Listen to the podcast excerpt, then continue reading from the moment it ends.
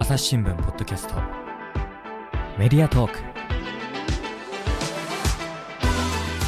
前回の続きからお送りします。あのコラム書かれた時のリスナーさんからもねあの反応が反響が来てましたけれどもその次の号でね何でもランキングっていうのを担当してもらったんですけどそのマラソンに関連しておすすめのサラダチキンをね紹介してくれた。やりましたね。すいません。なんかこんなんでいいのかなと思いながら。いやあのこんなんでいいのかなっていうのばっかりなんで何でもランキング本当にね あのね。今日も昼にサラダチキン食べました。ちなみにあのこの321に入ってるやつなんですか？そうです。1位のやつですね。1位ね、グリルチキンの炭火焼き鳥風味。家で最寄りで買ってわざわざ持ってきました会社内にないですけどねファミマはやっぱ、あの結構味がいいんですかね。っ味が味が美味しいです ていうね、あの、そういう、あの、メルマガといってもだいぶ個性的なのを配信してるのが朝っぽきお便りなんでよ、よかったらこちらもね、見ていただければと思います。サラダチキンのランキング気になるので調べてみたいな。え、ちなみに言いましょうか。ぜひ教えてください。3、2、1、どうぞ。3位がローソンのサラダチキンスティックバーベキュー味ですね このね、あの、具体的、めっちゃ具体的に進めてるんですね。そうです2位が甘竹サラダチキンランチ鶏飯味これも美味しそう。これ、収録ね、まあ、午後からやってるんですけど、もうお腹空きますね。1位がファミマタンパク質 18.2g グリルチキン炭火焼き鳥風味これがさっき言ってた。これがベストですねそうなんですね。そうなんですね。ちなみに僕はサラダチキンは自分で作る方が好きなので、へえ。やっぱお料理好きなんですか？えっ、と、上手ではないんですが、やるのは好きですね。いいですねいいですね。なので大体、あの、鶏胸肉を買ってきたら皮を剥がして、えー、塩麹につけて一晩置いて、えさらに梅酢とかをちょっと足したりして、サラダチキンにするっていうことが最近の、えー僕の食生活の一部。結構がっつり やってるんですね。ええ知らなかった。でもサラダチキンのいいとこはもうコンビニでわしづかみにして買って引きちぎって食べるとこいいんですよ。確かに、まあ、それはそうなんですよ。で、僕もね、いや、体ちょっと絞んなきゃなと思ってはいサラダチキンを作るために鶏胸肉を買ってくるんですけど、偉い。鶏皮がついている鶏皮は残っ残して冷凍しておいて、うん。えー最後には鶏皮せんべいにしえて、ー、美味しそう。ええで最後まで楽しめる。はい。で、鶏皮せんべい作るときに出るチー油。チー油も残しておいて、それでチャーハン作ったりするんですけど、えーすごい。おー。でもそうすると、あれ、結局サラダチキンのように、あの、脂肪分取ってるはずなのに、あ、余すとこなく全部摂取してるなっていうふうに、あの、走りましょう。大丈夫です。走れば大丈夫です。私は何をやっているんだろうとちょっと思ったりしますけど、そうなんですね。まあ、そんなこんなで話戻しますと、まあ、こうやってね、コンテンツ編成本部は紙面編集とかデジタルの配信業務以外にこうした担務があって、あの、まあ、気づいたら、あの、私、その兼務メンバー、あの、音声もね、こういう担務の一つだったりするんですけど、その担務表っていうのがコンテンツ編成本部で、こう一覧になって出てくるんですけど、私の中では気づいたらニュースレターっていう担務ができてたっていうイメージだったんですけれども、こう菊池さんはなんでニュースレター担当になったんですか？いつぐらいだったですかね。多分2019年の秋ぐらいだったかなっていうふうに思います。うん。えっ、と、その頃基本的には紙面編集を主にやっていました。うんで、えっ、と、研修というか交流という形で、えーデジタルの方の勤務もさせていただいて、えーまあ、ちょっと行ったり来たりしているような、えー状況でした。で、確かその頃かな。その頃に、えー僕ずっと競馬が、えー好きだった。えーと言っても、競馬歴は浅くまだ、はい。え5年ぐらいなんですけども。そうなんですね。はいなんかもう菊池さんっていうとね、スポーツ面にいると、あの、競馬のイメージがすごい強いんですけど。えーあの、東京本社勤務になった時にちょうど同期の友人に誘って、競馬場に誘ってもらって、えー行ったのが、あの、初めて、ほぼ初めてで、えーその時たまたま、あの、まぐれあたりしたこともあって、競馬にはまっていった。あ、そうなんですね。はい。つぎ込んでお金をそれから、え ちょっと言えないみたいな感ーじですね。ちょっと言えない、あの、はい、妻に聞かれると困るなと思ったりするので、うん。あれですけども、まあ、そう、競馬が好きになって、えー競馬、えー過去のレースとかを分析するのが非常に楽しかったんです。あの、過去のレース分析して、今回のレースこうなるだろうなと予想して、えーその結果がどうなるかというのが大体、まあ、2、3分で答えがわかるという、うん。その繰り返しの、えーレース、えー分析するのが非常に楽しくて、っていう話を会社で雑談でずっとしていたら、あ、そんなに分析好きならちょっとニュースレターの分析してみないかという、それはまさかの変化球というか、はい。こう来るとは思わなかったって感じですね。え、そこに繋がるんですか？と思って、あの、競馬とニュースレター違うと思いますけど、と、あの、言ってたんですけれども、まあ、あの、来た仕事は断らないタイプですので、えー喜んでやりますと、えー宣言し、やらせていただきました。最初の方は結構、えー分析といっても、どう、データをどういうふうに、えー取ったらいいのか、うん。どういうふうに読んだらいいのかもわからず、えーで、当時特に Excel の使い方というのも苦手でしたので、そうだったんですね。今ではすごいなんかあの、聞いたら教えてもらえるみたいな感じですけど、そっから始まってたんですね。はい、あの、もうデータを紙に直接手書きで記入していくような状況からスタート めっち。ゃアナログじゃないですか。はい、あの、で、そういう姿を見た先輩が、ちょっとあの、エクセル使おうか、そうですとね。言って、あの、ところから、あの、エクセルちょっと学んだりして、えー今となってはちゃんと、えー使ってやっています。いやもう今だとね、もう全然あの、すごいパソコンとかも何台か置いてあって、菊池さんといえばこうデジタルっていう感じがするんですけど、そんなところからスタートしてたとはね。そうですね。あの、僕デジタルデバイスが好きだったりするんですけど、あの、ソフトを使いこなすのが好きなのではなくて、機器だけね。はい、機器が好き、あの、新しいもの好き、ちょっと飛びついてみたい。いっていう風なタイプなので、でもこの分からないことが分からないだと、何やっていいか本当困りますよね。そうですね。なので、当時はこういろいろ、まあ分析の仕方などの、いわゆる市販されている本などをいろいろ読み漁ったり、えー、してました。大体よく、あの、僕、趣味の一つにサウナ巡りがあるんですけれども、サウナに行って、えー、サウナの中で考えて思いついたことを、えー、サウナから出た後にスマホにメモったりして、休めてないですね、それ。そうですね。大体、うん。あの、本当に最初の頃は四六時中ずーっと分析のことばっかり考えて、うん。この指標を出したら何か意味があるのかしらっていうのを、うん。えー考えてはやってみて、あんまり意味がなさそうだなって思ったり、結局これやってみて、競馬の分析とちょっと近いなって思い始めたりしたんですか？そうですね。あの、まあ、分析結局競馬も、えーニュースレターもそうなんですけど、過去のデータ、えーですので、えーそれがまあ未来に必ずしも当てはまるものではないですけれども、まあ、えっ、と、ニュースレターの方も、えー分析すれば、じゃあ、うまくいくか、あの、読者の期待に応えられるものがすぐできるかっていうと、必ずしもそうでもないなというふうには思っています。その辺結構不確実、不確定要素はたくさんあって、えーその時の空気感だったり、状況だったり、いろいろ変わってくるので、えー分析が直接すごく役に立つということはないなというのは、あの、まあ、競馬とも共通してるかな。その辺がまあ、良くも悪くもあの、あくまで結果、うんあの、過去の結果に対しての話ですので、えーまあ、無視もできないけど、えーそれほどそこを最重要視するっていうふうにもならないなっていうのは競馬と一緒だなというふうに今となっては思っています。おーじゃあ、その上司の見立ては、あながち間違いじゃなかったかもしれない。ですかね。まあ、あの、えー僕の記憶が正しくて2019年ぐらいからやってるとすればもうそろそろ3年4年うん、長いですよね。やってますので、うん。まあその中でニュースレター比較的、えー成長してきていると思いますので、まあそういう中では少し役に立てているかなというふうに思います。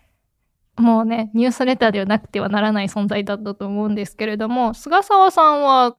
同じような、別に競馬が好きで入ったわけではない。いやー、私本社に来て半年ぐらいでデスクがなんか若い人が人員が足りないからどうって言われたような気がしますね。それで入ったんですね。そうですね。なんかニュースレターチーム最初弱小から多分スタートしてたんで。最初何人ぐらいだったんですか？最初3人ですね。?3 人？人数も足りないし、なんか年齢が高いって 言われて。若年層を多分取り込みたいっていうのがあったのかもしれないですね。じゃあ若手として。若手として入りました。そうだったんですね。知らなかった。でも、最初3人とかでスタートして、その頃からもう30とかあったんですけど、その頃はまだそんなない。その頃はもうそんなになかったです。あのー基本的には朝昼のニュースレターですとか、あとはオピニオン、えー、医療、えー、など、うん、十数個、十数通ぐらいかな、種類うんくらいがあったかなと思いますが、えー今ほど多くはなくて、えーそういう意味では、えーまあ、そのニュースレター数の拡大とともに、えー担当者を増やしていった形になります。そうなんですね。これ今、ニュースレター担当で何人ぐらいに増えたんですか？10人は絶対ないですね。5人に毛が生えたぐらい。だいたい5人ぐらい。そうですね。えっ、と、デスク2人と、うんえー部員としては5人。じゃあ、まだまだ 人もね、足りてない感じですね。そうですね。でもなんかコンテンツ編成本部はチーム制を引いてるんですけど、うん。過去いろんなチームが業務によってありまして、割と兼務されてる方が多いんで、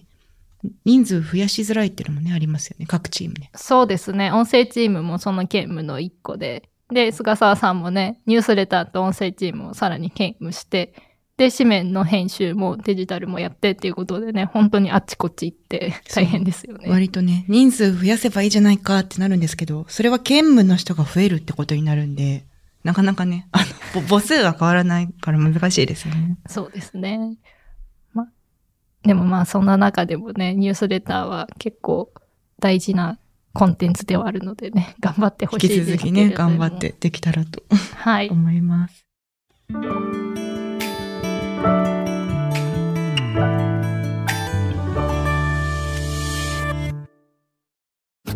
ながら聞きできるポッドキャストって私の生活スタイルにちょうどいい朝日新聞のニュースレターに登録すると編集者が厳選したニュースがメールで届くよ。思いがけない話題にも出会えるよね。ちょっと新しいニュースの読み方。朝日新聞。このね、ニュースレター担当して、まあ結構年月経つと思うんですけれども、改めてどういう思いでされてるとかありますか？そうですね。あの、コンテンツ編成本部の目的がコンテンツの価値の最大化っていうのを私たち掲げてまして、読者がその求めるコンテンツを最適なタイミング媒体で届けて、読者の満足度を上げるってことを普段目指してます。で、ニュースレターはまあそのためのね、仕掛けとしてとても重要なものですし、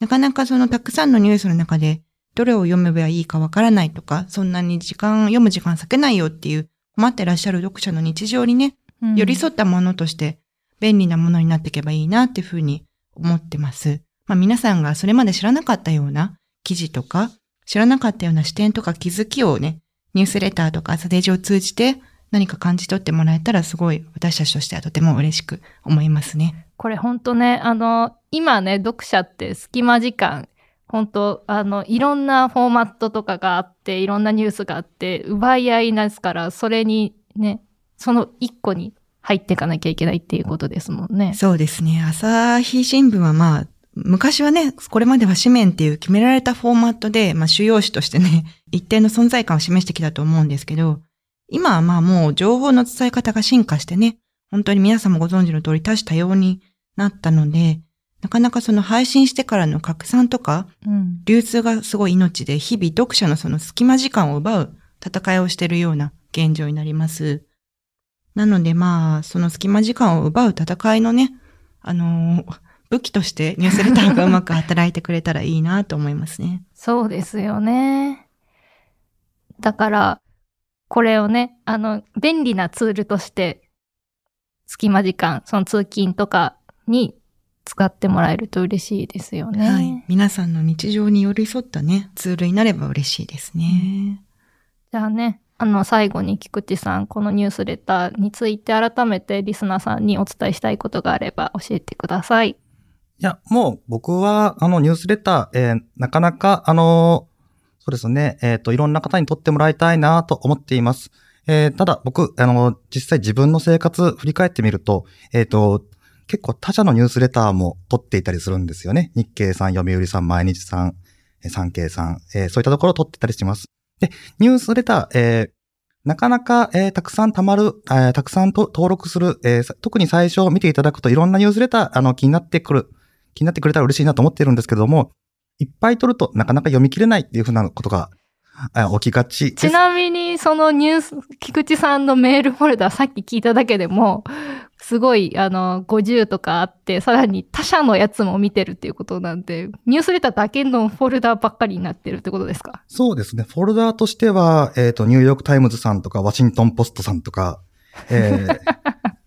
その他含めて、あの、海外のものも含めて、いろいろと読ませていただいておりまして、えっ、と、まあ、いろんな、あの、他社含めて頑張っているな、あの、で、あ、他社もいろんないいコンテンツあるなと思っています。で、あの、わた朝日新聞のニュースレター、えーどれもおすすめです。えーなんですけど、あの、あれもこれもと欲張っていくと、だんだん、あの、メールの通知が多くなってきて、あの、読まなくなったりするってこともあると思いますので、もう、あの、本当に、えーこのメール設定画面の方から、あの、マイページの方から今のところ見れるはずなんですけれども、えーそれをきっと、えーどっかに紹介してくださるんですかね。えーそれに、えーそこから入って、あ、こんなニュースレターがあるんだ、あれもこれも、というふうに欲張っていただけると、まあ、個人的には嬉しいんですが、えーその中から厳選して自分はこれ興味がありそうだっていうものを、えー一つ、二つ、三つ、えーまあ三つぐらい選んでいただけると、僕としては非常に嬉しいなと思います。あの、え、あの、全部取って30取っていただいても、あの、もちろん、ありがたいです。菊池さんみたいにね、毎日こう、幅広く摂取してもらうと。あの、僕はスマートウォッチをつけていて、えーいつもメールが来ると通知が鳴るんですけども、一日中メールの通知が鳴りっぱなしっていう風な状況になりますので。それ大事なメール見落としたりしないんですか？えっ、と、僕は、あの、未読メールが溜まるのを、えーが苦手で、ああ、同じです。はい。何通っていう風についてるのが苦手なので、必ず毎回、えー、すべて開くようにしています。そのため、あの、大事なメール、あの、個人的にも使っあの、使用で使っているメールアドレスでもありますので、大体まあ見逃すことはほぼない。おー、すごいですね。もうずっと見続けてる感じですね。ずっと見続けている。すごい。私、LINE とか未読2000とかです。それはやばいですね。なかなかないですよ。性格が出ますね。性格で。じゃあ見逃してるのがたくさんある。もう、あえて開かないものたくさんあります。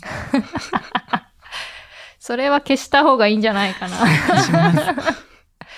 いや、まあそういうね、性格も出たというところで、まあね、あの最初は朝レターから始めたり、気になるフィギュアとかスポーツとか宝塚とかそういうのに始めてもらってもいいですし、ちょっと覗いてみてもらえると嬉しいですね。ということで、お二人ともありがとうございました。ありがとうございました。朝日新聞ポッドキャストメディアトークはい、ここまでお二人にニュースレターについてお話ししてもらいました。では、菅沢さん、改めて読み方とか登録方法の方を教えてもらえますか？はい、えー朝日新聞の、えーニュースレター読者の方募集中です。有料会員の方も、あの、無料の朝日 ID 会員の方も、両方の方読めるニュースレター様々たくさんあるので、また案内の登録フォームをですね、概要欄の方に書かせていただこうと思います。はい、こちらもね、ぜひチェックしてみてください。改めまして、菊池さん、菅沢さん、ありがとうございました。ありがとうございました。